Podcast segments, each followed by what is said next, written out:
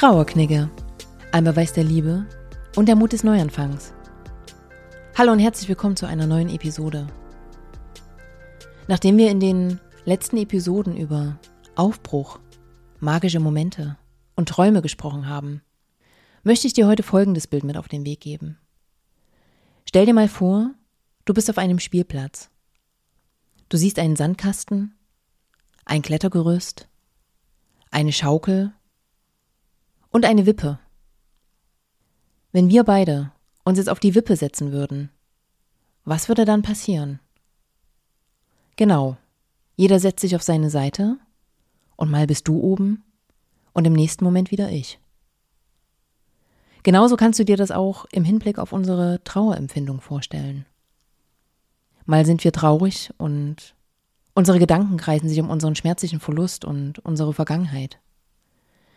Wir erinnern uns, spüren ganz genau, was wir verloren haben.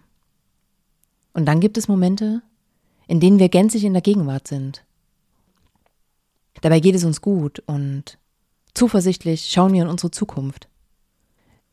In unserem Verarbeitungsprozess haben beide Seiten ihre Berechtigung. Und das darf uns dabei gerne bewusst sein.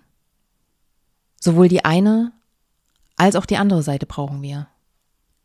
Ich persönlich vertrete die Ansicht, dass wir uns gerne eingestehen dürfen, wenn wir uns mit unserer Vergangenheit beschäftigen und dadurch traurig sind.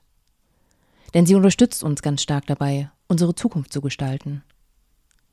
Wenn wir unsere Trauer also als einen Freund betrachten, wie der Freund oder die Freundin, die uns bei der Wippe gegenüber sitzt, schaffen wir es, einen für uns guten Umgang damit zu finden und uns nicht in der Traurigkeit zu verlieren. Aus welchem psychologischen Modell diese Annahme kommt, erzähle ich dir am Sonntag. Bis dahin, alles Liebe. Von Herzen für dich, deine Luisa.